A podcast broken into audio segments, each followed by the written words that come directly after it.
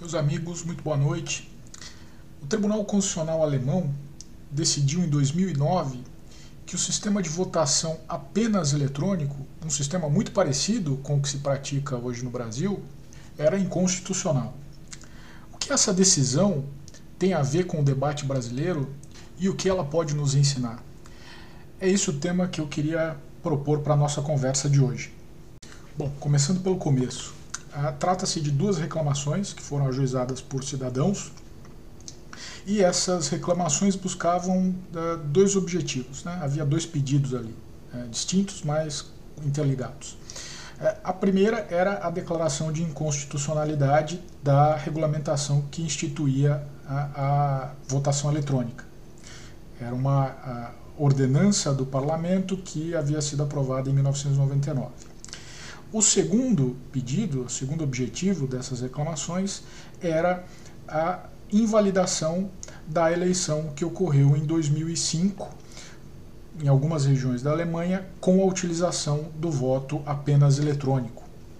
A Corte Constitucional Alemã acatou o primeiro pedido, né? ela declarou inconstitucional o sistema de votação eletrônica e indeferiu o segundo pedido. Ela manteve o resultado das eleições que foram realizadas utilizando somente o sistema eletrônico. Qual foi o argumento constitucional para essa decisão? Qual foi a sua que, que artigos da Constituição alemã foram ofendidos? A Corte Constitucional entendeu que haviam sido ofendidos os artigos 38 e 20, incisos 1 e 2 da Constituição alemã. O artigo 38, que trata das eleições, aqui numa tradução livre, né, não diz nada demais ou nada diferente daquilo que, por exemplo, a nossa Constituição também diz. Né? Ele diz aqui: membros do parlamento alemão serão eleitos em eleições gerais, diretas, livres, iguais e secretas. É, eles serão representantes do povo todo e não serão limitados ou vinculados por ordens ou instruções e serão responsáveis apenas perante a sua consciência. Né? Ah, inciso 2, qualquer pessoa que tenha, que chegue à idade de 18 anos será, ah, terá o direito a voto. Qualquer pessoa que tiver a maioridade legal será eleita, né, será elegível. É, os detalhes serão regulados pela lei federal. Esse aqui é o artigo 38. O artigo 20 diz apenas o seguinte, né, naquilo que nos interessa. A República Federal da Alemanha é um Estado demo, democrático e social. É um Estado federal democrático e social. O inciso 2. Toda autoridade do Estado é, é derivada do povo. Ela deverá ser exercida pelo povo por meio de eleições e outros votos e por meio do, dos, dos poderes legislativo, executivo e judiciário. Portanto, nada demais ou nada de diferente daquilo que se encontra na Constituição brasileira. Né?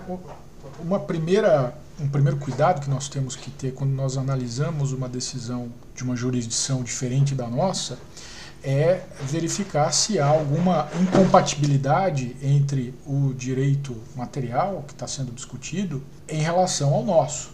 E isso, né, nesse caso, não acontece os dispositivos da nossa Constituição são muito similares né, a esses da Constituição alemã. Por exemplo, o equivalente do artigo 38 da Constituição alemã seria o artigo 14 da nossa, que diz o seguinte: a soberania popular será exercida pelo sufrágio universal e pelo voto direto e secreto, com valor igual para todos e nos termos da lei, mediante aqui os incisos. E também o artigo 1 que diz no seu parágrafo único: todo poder emana do povo, que o exerce por meio de representantes eleitos ou diretamente nos termos dessa Constituição. E também, não nos esquecendo que o processo uh, eleitoral é em si um processo administrativo, é, devemos mencionar a incidência do princípio da publicidade que está inscrito no caput do artigo 37.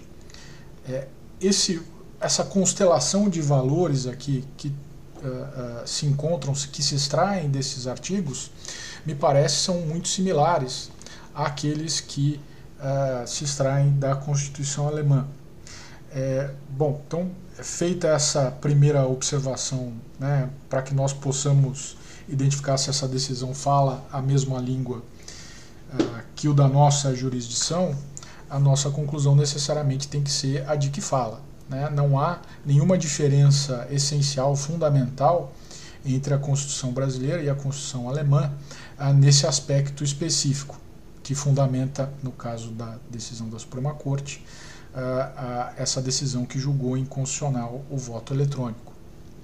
Outra coisa, a Constituição brasileira não tem nenhuma, uh, nenhum dispositivo que imponha um modo de votação. É, toda essa discussão que nós estamos fazendo poderia cair por terra se houvesse um dispositivo na Constituição brasileira. Né? E, e, lembrem, nós temos na Constituição outros tantos uh, dispositivos que são hiper detalhados e que talvez nem deveriam ser constitucionais. Então, nada impede que é, tivéssemos algo dessa natureza. Por exemplo, dizendo que o sistema eleitoral será eletrônico. E esse dispositivo, é claro, não existe. É, o que existe são de, de, específico, de aplicável ao processo eleitoral, são esses dispositivos que eu acabei de mencionar e que são, na essência, muito similares aos da Constituição alemã. Um dos aspectos mais significativos dessa decisão é no modo como a questão se coloca. É uma discussão que tem sido feita no Brasil, quando se questiona a, a, enfim, a regularidade ou a confiabilidade do sistema exclusivamente eletrônico, e que tem sido uh, um dos argumentos utilizados, inclusive, pelo ministro Luiz Roberto Barroso para defender o sistema atual, é que não se tem a prova de que tenha ocorrido jamais, desde a década de 90, quando nós iniciamos a adotar esse sistema, de nenhuma fraude que tenha ocorrido, que tenha porventura ocorrido. De fato, não existem provas de que isso tenha acontecido. Ocorre que quando, quando esse debate é colocado pela Corte Constitucional Alemã, a coisa muda de figura. O problema passa a ser não, não somente se houve prova de fraude, e de fato também lá não houve. O que se coloca é o sistema é suscetível de fraude, né? ele pode vir a ser fraudado no futuro, existe a potencialidade de que ele seja fraudado? E essa pergunta é que nem o próprio governo conseguiu responder. E claro, no Brasil também ninguém consegue responder. a rigor, né, e quando a gente analisa um dos ah, argumentos aqui trazidos por um dos amigos Cury, é, nós verificamos que, do ponto de vista tecnológico, o sistema é bastante suscetível a fraudes. Ele é, no fim das contas, é um sistema bastante simples do ponto de vista de tecnologia da informação. E ele pode sim ser fraudado. É, mais adiante nós vamos, eu vou mencionar alguns desses argumentos que são bastante ah, ah, convincentes. Então, do ponto de vista técnico, né? Não há nenhuma dúvida de que ele pode ser fraudado. E isso é, é o que é relevante. Não é que ele tenha sido fraudado, é que ele pode vir a ser fraudado. E se ele puder vir a ser fraudado, ele por si só já coloca em dúvida aqueles atributos que devem permear as eleições. Né? A igualdade dos votos, o, o segredo do voto, a, a, a confiabilidade do sistema. E um argumento muito interessante que é utilizado nesse sentido é o seguinte: né? quando eu tenho a possibilidade de que um voto é, não seja contado, né, ou seja contado de forma diferente, o sujeito votou para o candidato A e o voto sai lá no sistema para o candidato B, é que isso quebra a igualdade entre os eleitores. O eleitor, né, o, o, o, o atributo da igualdade, o direito à igualdade no voto, não tem só a ver com a igualdade formal de aceder ao processo, de chegar lá e votar, ou de se qualificar para votar e para ser votado, mas também ah, ah, ah, acompanha o voto em todo o seu trajeto. Eu, quando voto, eu tenho o direito de ser tratado de forma igual e tenho o direito a que o meu voto seja tratado de forma igual. Então, daí se extrai o direito de que eu tenho necessariamente uh, o direito de uh, obter do Estado garantias de que o meu voto não vai ser deturpado até a chegada na contagem. E o detalhe é que os próprios autores da ação mencionam um sistema em que o voto eletrônico não seria ofensivo à Constituição eles dizem o seguinte: olha, se houvesse eh, um sistema que imprimisse o voto ao mesmo tempo em que ele é colocado né, na, na, urna eletrônica, que imprimisse um recibo e depositasse esse recibo na, numa urna, eu teria a possibilidade de checagem de dois modos.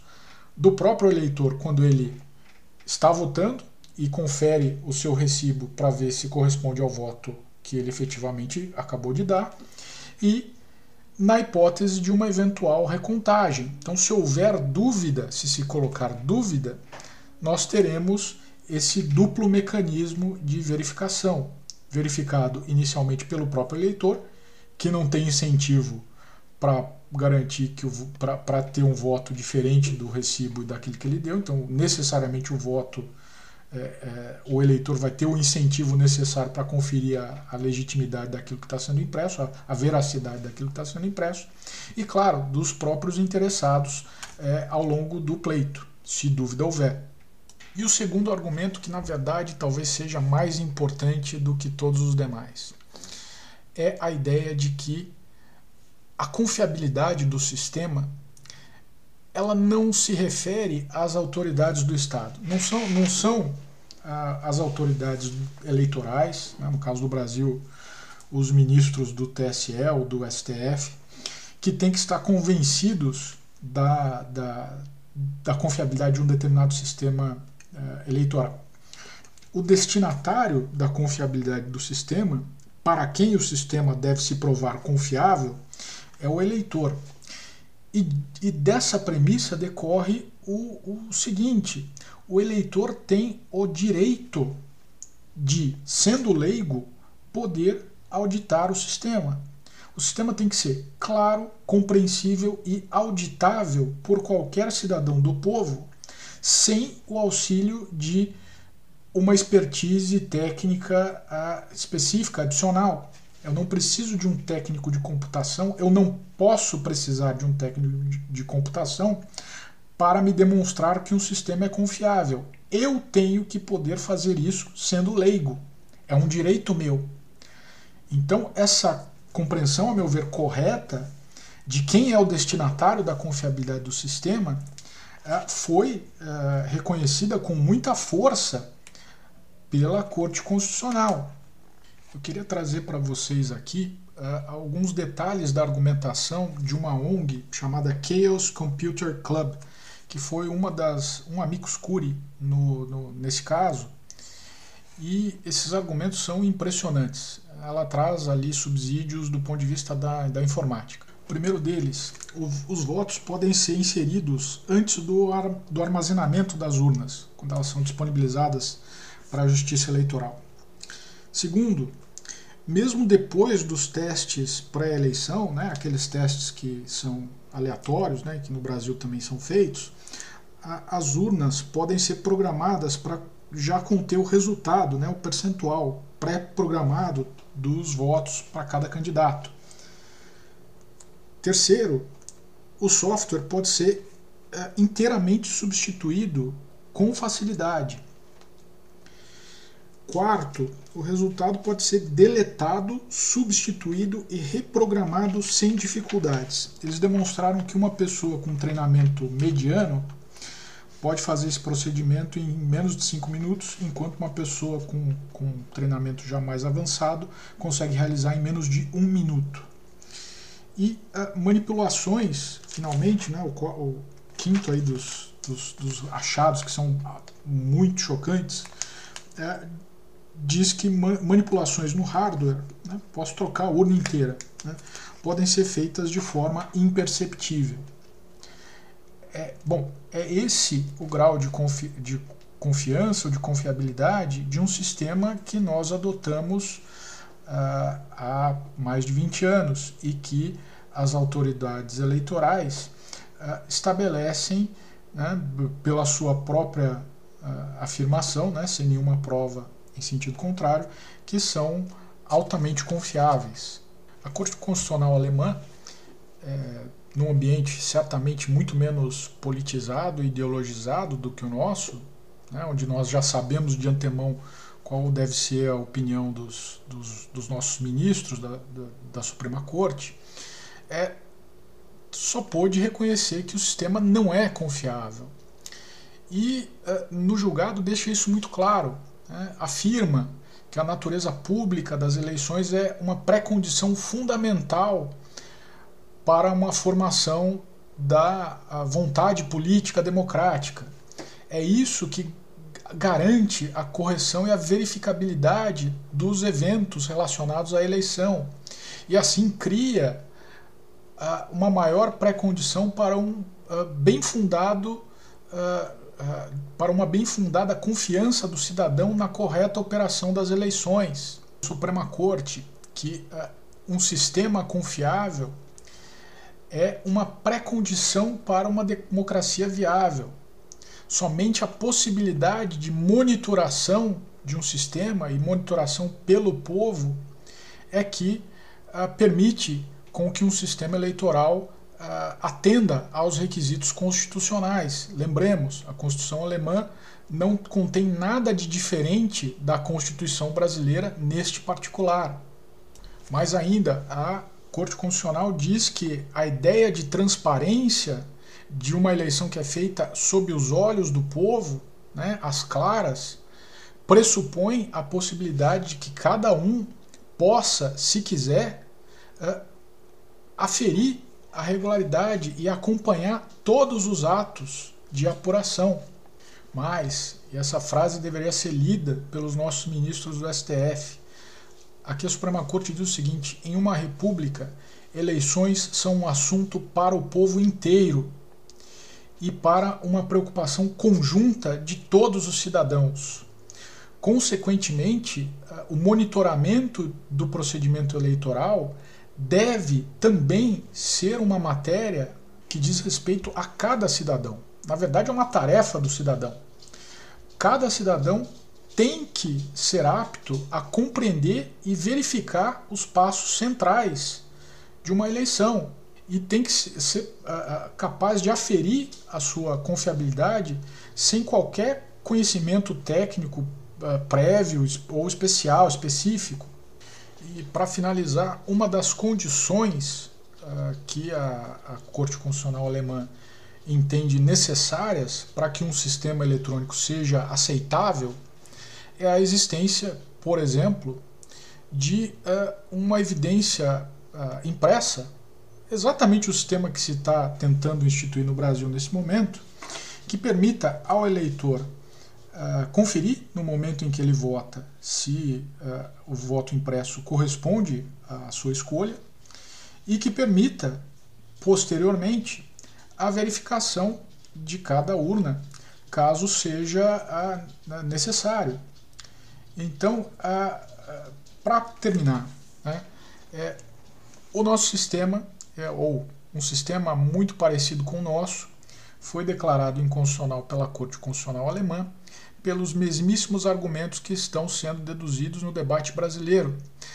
A diferença, porém, é essa, e é isso que eu gostaria de, de que ficasse dessa nossa conversa, né?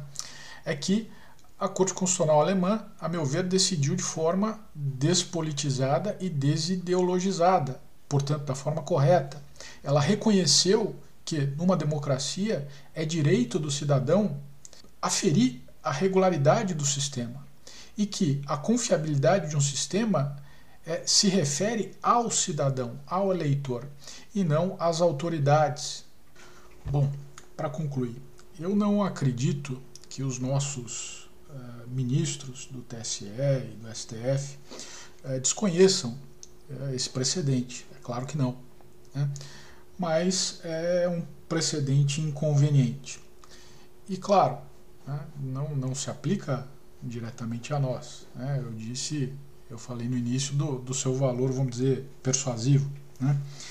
É, o que ele pode nos ajudar, e eu espero ter contribuído para isso, eu vou deixar em seguida um link para quem quiser é, ter acesso a essa decisão, que está em inglês, eles, eles, disponibilizam em inglês, é, é que nós possamos utilizá-la é, como um fator é, é,